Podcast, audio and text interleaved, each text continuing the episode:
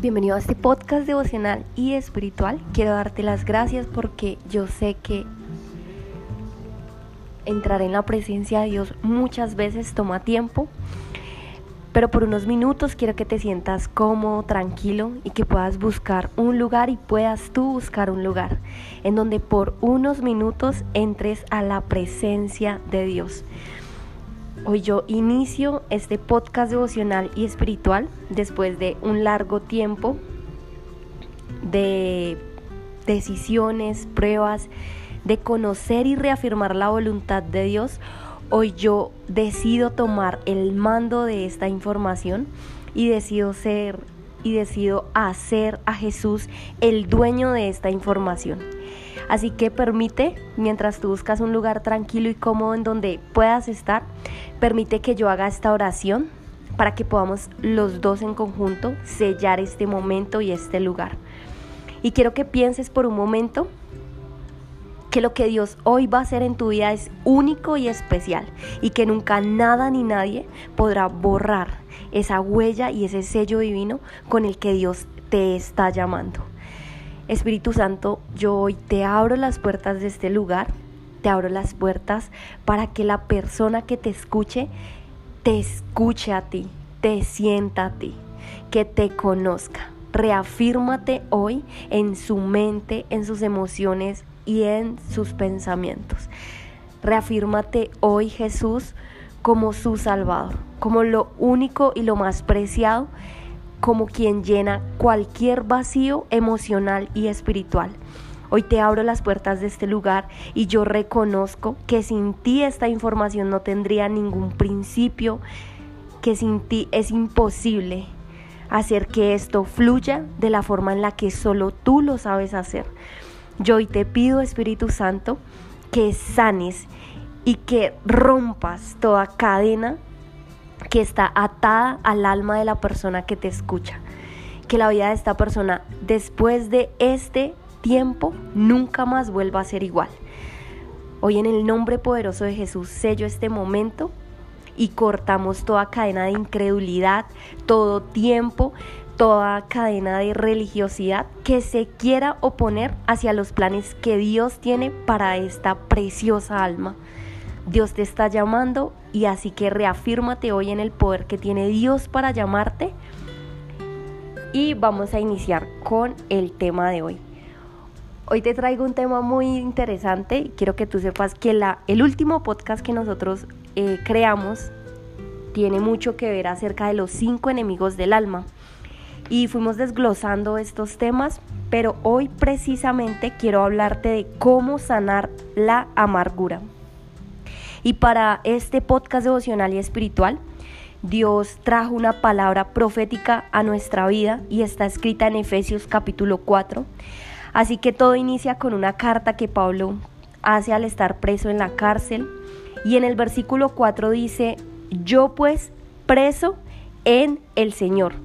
Y confronta saber que él no dice, yo preso en esta cárcel, o quizás confronta saber que Él no dice por la desgracia que me pasó, pero también nos confronta mucho saber que tampoco dice yo que estoy preso acá, sino que la palabra es puntual cuando dice preso en el Señor.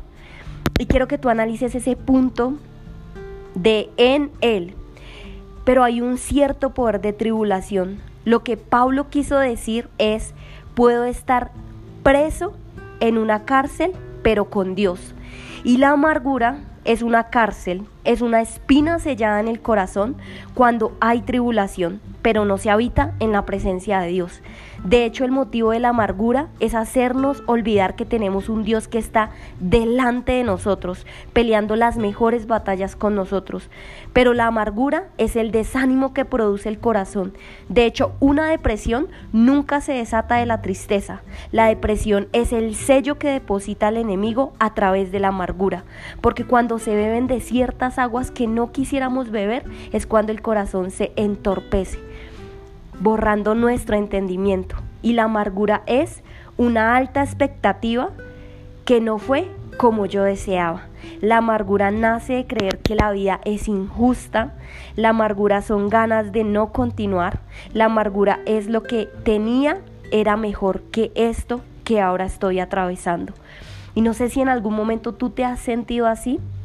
Y hoy es el día en el que puedas confesarle a Dios cuán amargado ha estado tu corazón. Pero Dios también prueba nuestro corazón. Él mide nuestro nivel de convicción en Él a través de sentirnos amargados. Efesios dice que Pablo siguió diciendo, les ruego que anden como es digno de la vocación con la que ustedes han sido llamados. Luego dice, con toda humildad y mansedumbre, soportándose los unos a los otros en amor.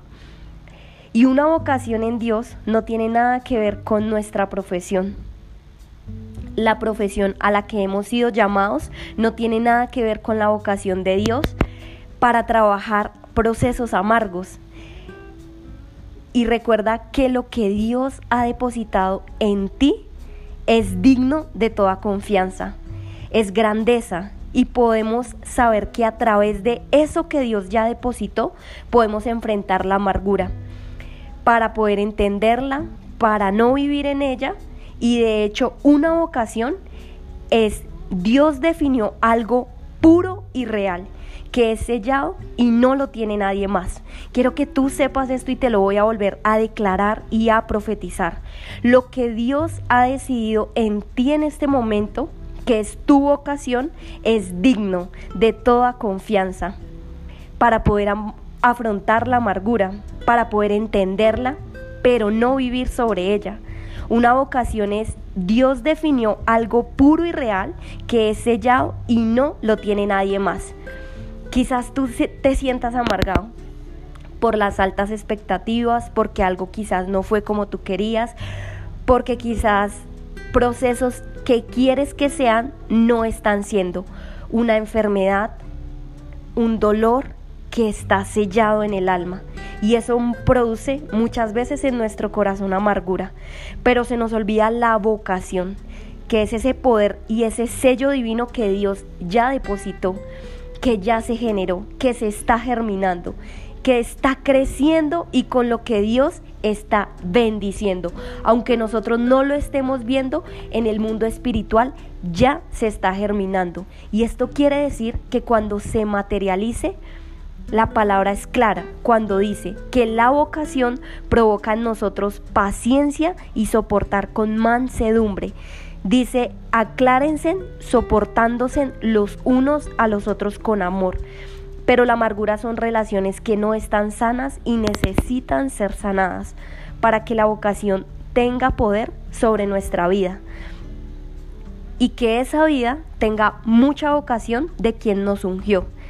Dios derramó algo divino sobre cada uno de nosotros y sé que cada vez que nosotros despertamos y abrimos nuestros ojos, no lo hacemos por nuestra propia convicción, sino lo hacemos porque Dios nos necesita para algo y a veces es importante empezar a creerle.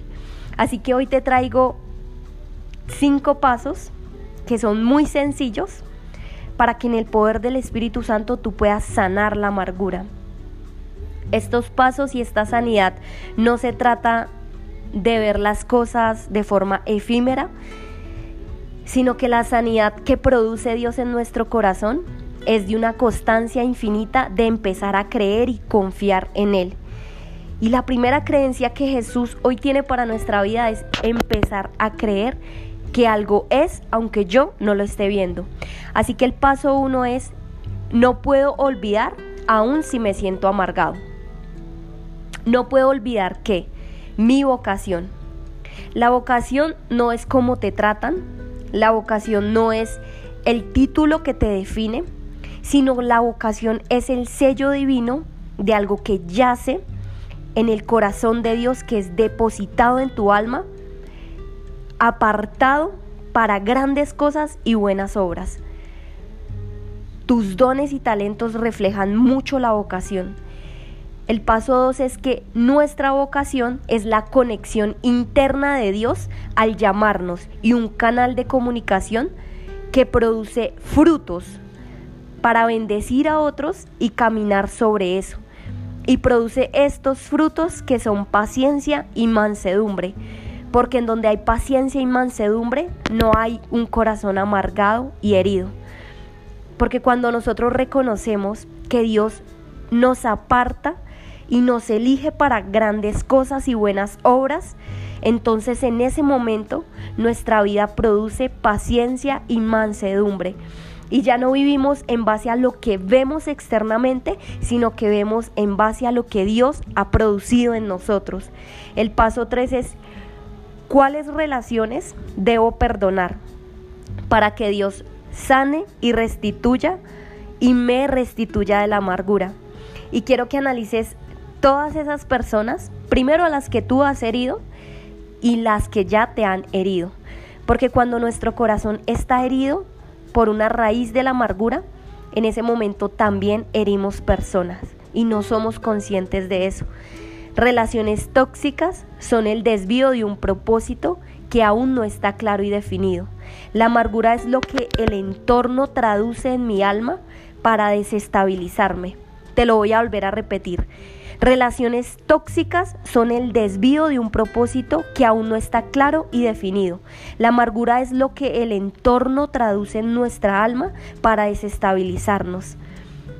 Pero nadie, nadie tiene poder sobre lo interno, solo Dios. Y el enemigo utilizará un canal de comunicación y sembrará malos pensamientos, cautivos y de altivez. Pero esto solo tiene poder sobre ti cuando tú se lo permites. Y te recuerdo una vez más la promesa que está escrita en Efesios 4:13, en donde Dios dice, solicítense en guardar la unidad del Espíritu en el vínculo de paz. Y declara conmigo, llevo cautivo todo pensamiento que se levanta en contra de la obediencia de Cristo, toda mentira, todo argumento falso, me sello con el poder del Espíritu Santo, que es el vínculo que produce paz. Declara y profetiza sobre tu vida.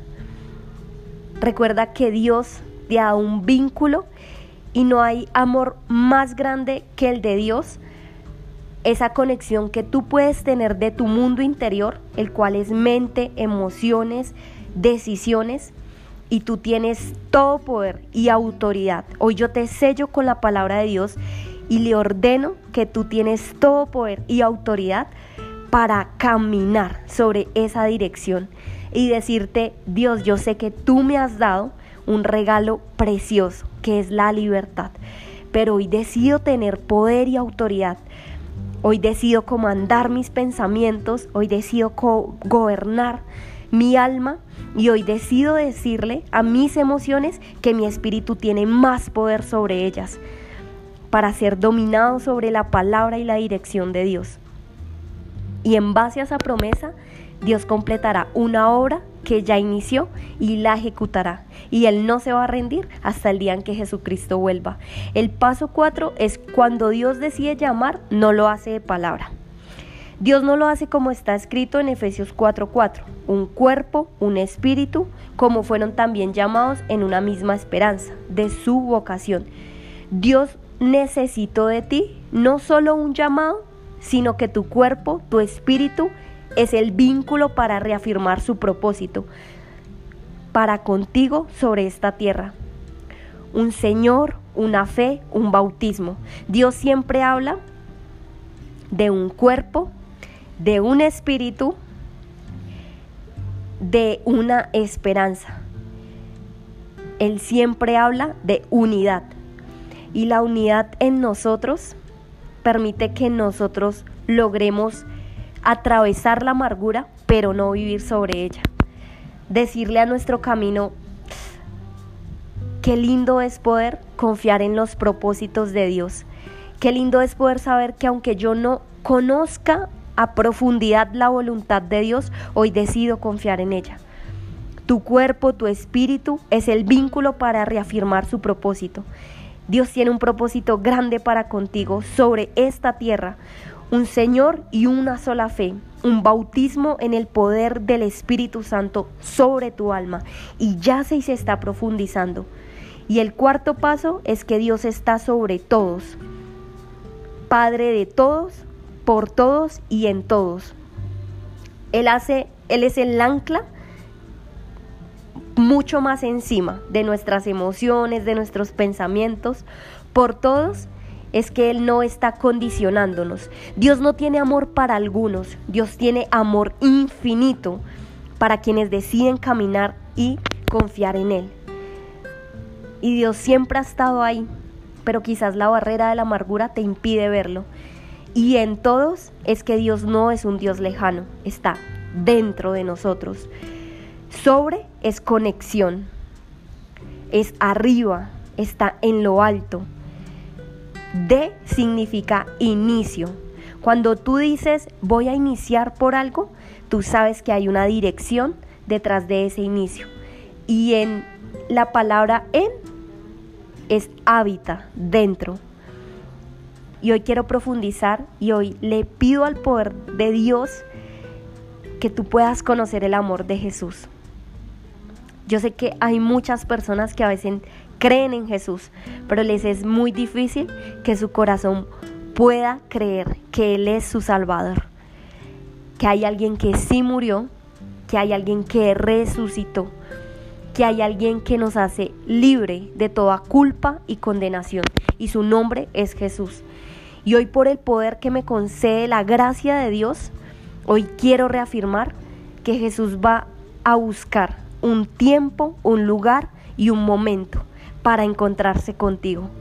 No a través de este podcast, sino a través del momento en el que Él decida tocarte, porque Él tiene un tiempo para todo. Porque está escrito que Él no cambia, que en Él no hay sombra de variación, que Él es el mismo ayer, hoy y por siempre, y por los siglos de los siglos nunca nada de eso cambiará. El quinto paso es que la amargura es quiero tener lo que Dios ya depositó en otros. No sé si muchas veces te has sentido amargado porque ves el crecimiento de otros sin ver el tuyo. Pero la promesa es Efesios 4, 7. Pero a cada uno de nosotros nos fue dada la gracia, conforme a la medida del don de Cristo. Dios da de acuerdo a una medida, pero la medida significa lo que Dios sabe que nosotros podemos administrar. Y hay cosas que a veces deseamos que tienen otros y Dios es tan bueno que no nos da eso que quieren que queremos y que tienen otros, no porque él no quiera bendecirnos, sino porque no sabemos administrar. Y no hablo simplemente de un vínculo material, a veces hablo de una relación, a veces hablo de un don, a veces hablo de una posición.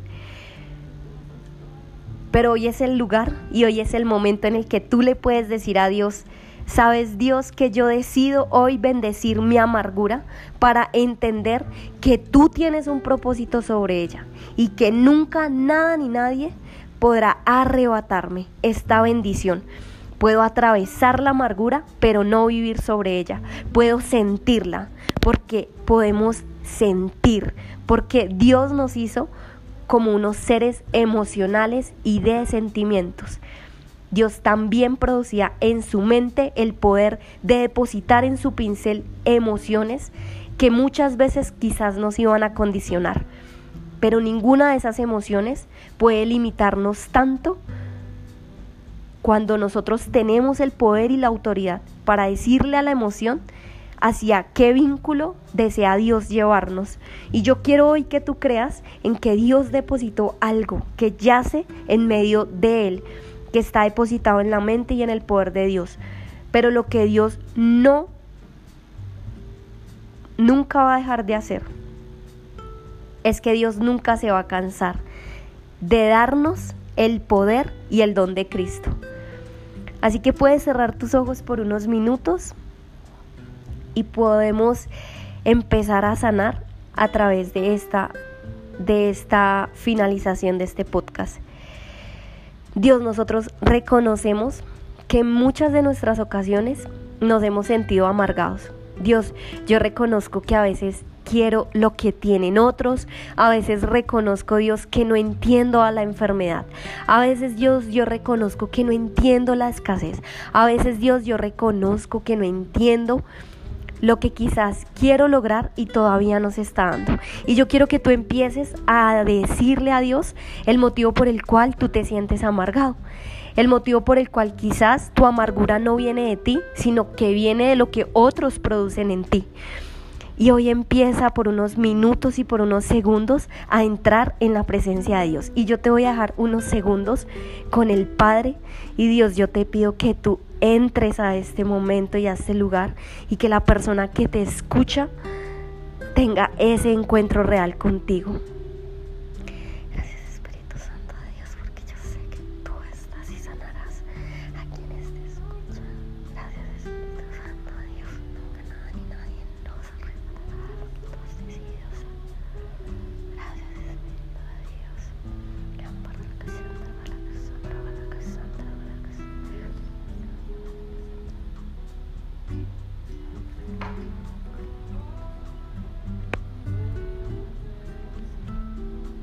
Y dile una vez más a Dios, Dios, yo creo que he tenido esta emoción. Dios, yo te pido perdón. Y empieza a pedirle perdón a Dios, aun por lo que tú ni siquiera quisieras reconocer. Hoy yo te pido, Espíritu Santo, que coloques mansedumbre y paciencia en la persona que te escucha.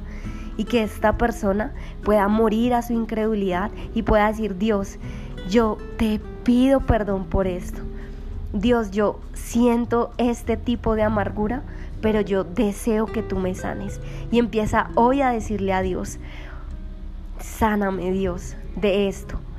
Decláralo sobre tu vida, entrégate a la presencia de Dios. Y Dios te pido que en el nombre poderoso de Jesús, la persona que ora contigo a través de ti y en ti, sea completamente libre de todo pensamiento cautivo, de toda mala decisión, de toda culpa y de toda condenación.